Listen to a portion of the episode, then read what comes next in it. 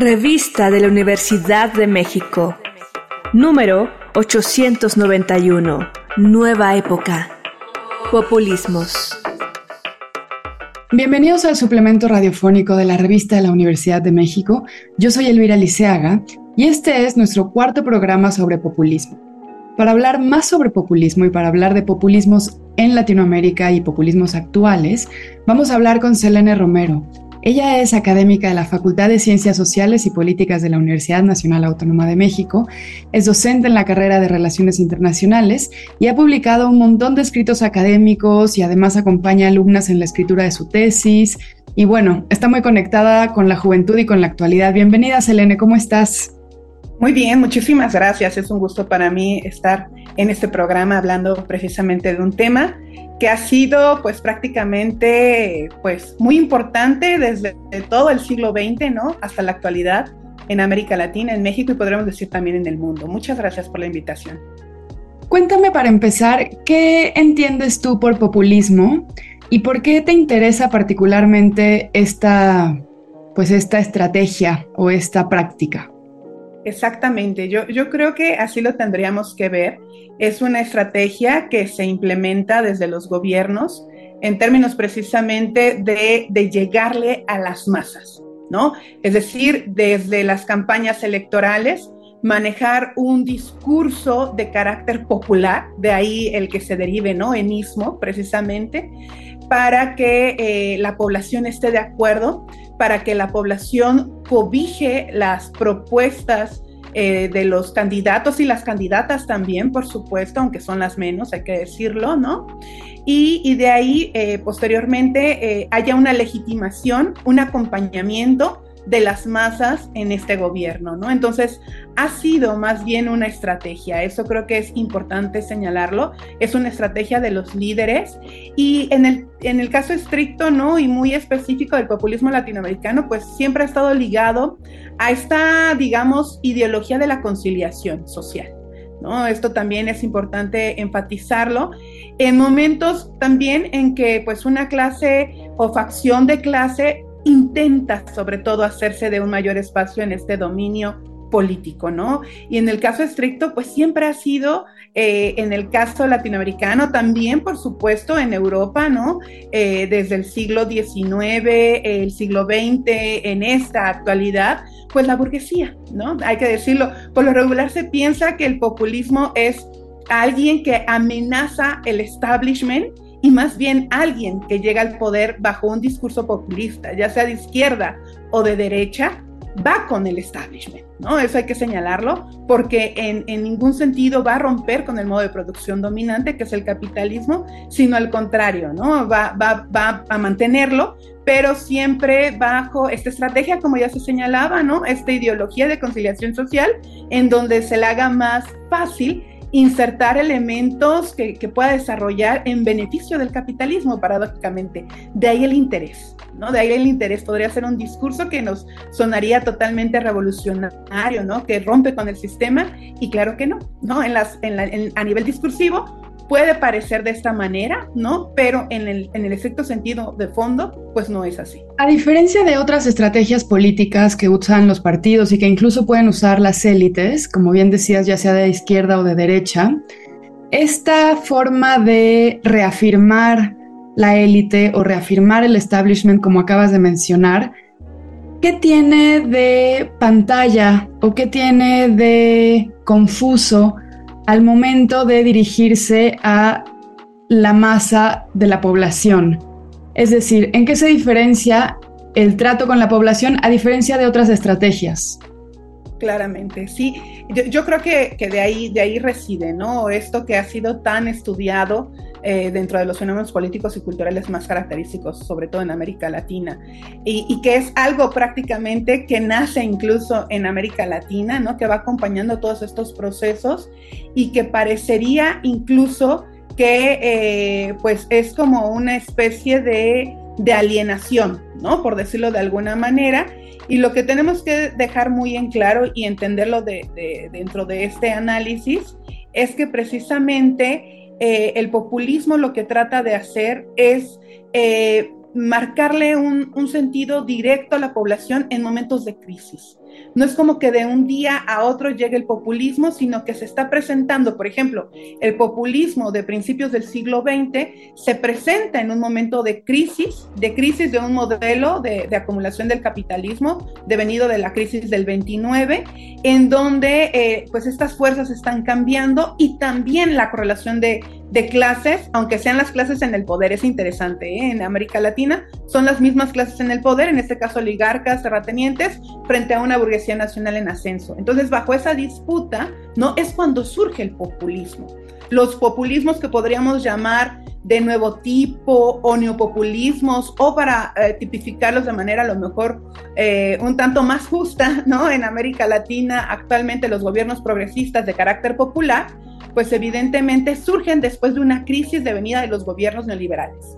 Entonces, esto es importante porque eh, están tratando de apelar a las masas bajo eh, características de beneficio social generalizado y sobre todo para esas masas desfavorecidas, ¿no? Que, en gobiernos anteriores o en, a principios del siglo XX, en este intento precisamente de conciliación y de cohesión nacional, pues no estaban evidentemente, pues, pues mirados, ¿no? No estaban, eh, pues ni siquiera eh, pues incorporados a esta lógica, ¿no? Entonces, el populismo de principios del siglo XX, por ejemplo, en América Latina, en nuestro país, ¿no? Con Cárdenas, por ejemplo, que es un paradigma de, en términos de referenciales para, para analizar esto, pues incorpora a las masas, dándoles derechos, derechos básicos, elementales, ¿no?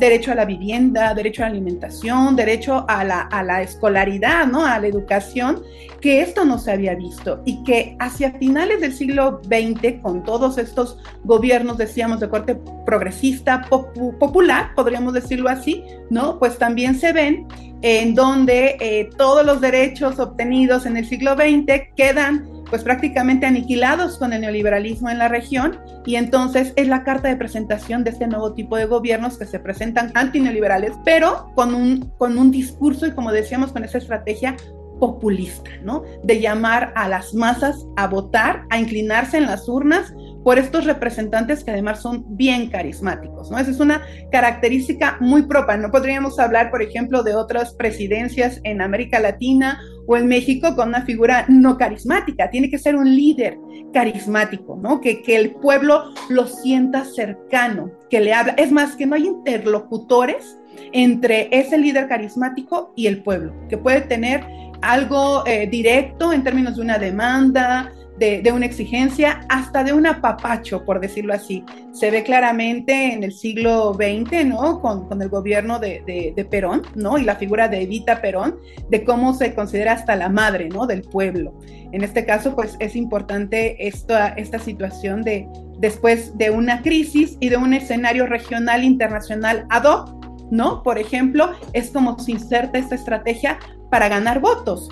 Y esto ha sido, bueno, evidentemente desde un populismo de corte izquierda más frecuente y recurrente en la, en la región de América Latina, en nuestro país, por, por ejemplo, decíamos en, con Cárdenas, ¿no? En la década de los 30, y pues actualmente, ¿no? De hecho, se ha, se ha tildado tal cual el gobierno de Andrés Manuel López Obrador, ¿no? Es decir, se ha tipificado como, eh, pues, de carácter muy popular, ¿no? O hasta neopopulista en ese, en ese entendido, porque después de una crisis eh, de, de los gobiernos neoliberales, por supuesto, lo que tratan de hacerse es una reivindicación, una recuperación de derechos elementales para la población. Entonces creo que, creo que ahí es, es esta coincidencia cuando se habla de izquierda. Cuando se habla de populismos de derecha, esto es importante también eh, señalarlo, aunque en América Latina no es la, la recurrencia, por supuesto, es más frecuente, sobre todo en Europa, en Europa Occidental, en Estados Unidos, la figura de Donald Trump representaría esto. Le habla también bajo un esquema, por ejemplo, que no ha funcionado a partir de políticas liberales o incluso de políticas pro globalización, ¿no? En donde se supone que vendría un, un, beneficio generalizado también para la población. El populista de derecha, ¿no? O también llamado derecha radical, lo que utiliza es un discurso hacia las masas en donde se insertan elementos incluso religiosos. Por ejemplo, a diferencia de, del populismo de izquierda, ¿no? De manera muy abierta, el populista de derecha inserta elementos de carácter, eh, pues sí, eh, religioso, sacro, ¿no? Para poder generar una simpatía de la población y también discursos. Por eso decíamos, es más frecuente en Europa Occidental, en Estados Unidos, porque hay un discurso xenofóbico, ultranacionalista, en contra, por ejemplo, de migrantes migrantes que criminalizan, cosa que no sucede como un fenómeno en América Latina, ¿no? De ahí que no haya tan marcada una, un populismo de derecha, sino más bien de izquierdas, ¿no? Podríamos nada más señalar de, manera muy precisa a, a, Bolsonaro, ¿no? En Brasil, que bueno, pues estas elecciones recientes, ¿no? De, de octubre nos marcan esa, esa pequeña diferencia en cómo hay una disputa en donde dos líderes uno más carismático, hablando de la figura de Lula, a diferencia de Jair Bolsonaro, apelan a esta estrategia populista para lograr votos. ¿No? Para, hablar de esta, pues en un caso mantenerse en el poder y el otro regresar al poder, pero la diferencia aquí es que uno habla de reivindicación de derechos que con el gobierno paradójicamente de Jair Bolsonaro pues se radican, por supuesto, en beneficio de la de la mayoría, ¿no? De las masas, y con Jair Bolsonaro bajo elementos religiosos, no se nos olvide incluso la primera dama, ¿no? Una líder religiosa evangélica y también de carácter xenofóbico, eh, obviamente conservador, apelando a estas clases medias sobre todo, en donde se puede obtener votos, ¿no? Y de ahí el margen mínimo de, diferencia en las elecciones, por supuesto. Entonces son, en América Latina podría ser un caso ahí, pero lo vemos muy frecuentemente en Europa,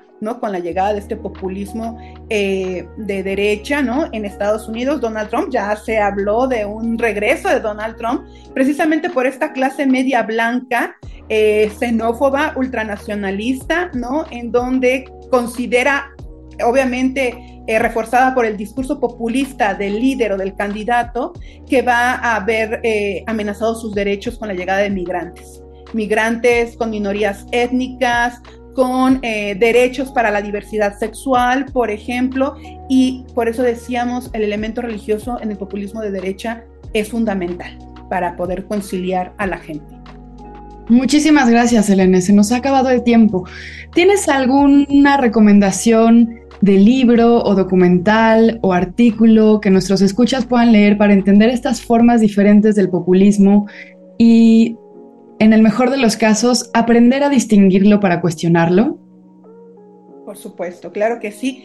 Yo, yo creo que un texto básico, ¿no? De, de, autor latinoamericano ha sido Octavio Yanni. Octavio Yanni desde el siglo XXI lo tipifica para entender este fenómeno que no es nuevo, ¿no? Sino que ya tiene un legado, obviamente, desde Europa con el bonapartismo populista, y así le denomina bonapartismo populista latinoamericano. Creo que eso es importante, ¿no? Eh, Berman Alterman, por ejemplo, tiene un texto en donde diferencia al cardenismo, el peronismo y el varguismo, ¿no? Y, y, sobre todo, bueno, yo creo que a partir de estas notas también, ¿no? Hasta, hasta googleándole, ¿no? Yo creo que es muy importante a partir de, de recurrir a notas periodísticas, ¿no? En cómo los analistas lo han hecho, otros autores latinoamericanos. Jaime Osorio haciendo una crítica importante a estos gobiernos populistas y por qué él menciona que son de carácter popular, porque siempre se acompañan de este movimiento social, ¿no? Y que además se acompaña de las masas, ¿no? Tan solo la marcha reciente de Andrés Manuel, ¿no? En donde 1.2 millones de personas salen a apoyar a este gobierno, ¿no? Es decir, y, el líder ahí cercano a las masas es algo que nos recuerda mucho al populismo de izquierda, ¿no? Este populismo latinoamericano de la década, pues, de los 30, 40, 50 del siglo XX. Entonces, pues, por ahí podrían ser las recomendaciones. Hemos llegado al final del programa. Si quieren leer más sobre populismos, les recomendamos los artículos De izquierda a izquierda de Jorge Volpi y Los lugares comunes de los populismos en las Américas de Boris Muñoz. Ambos artículos se encuentran en el número de este mes de la revista de la Universidad de México. Pueden consultarla gratuitamente en www.revistadelauniversidad.mx. En Twitter, en Facebook y en Instagram nos encuentran como arroba revista-unam. Y sobre este programa pueden escribirnos a arroba shubidubi. Gracias a Frida Saldívar y a Yael Baiz. Yo soy Elvis Liceaga. Hasta pronto. Este programa es una coproducción de la Revista de la Universidad de México y Radio UNAM. Consulta esta entrevista y las anteriores en radiopodcast.unam.mx.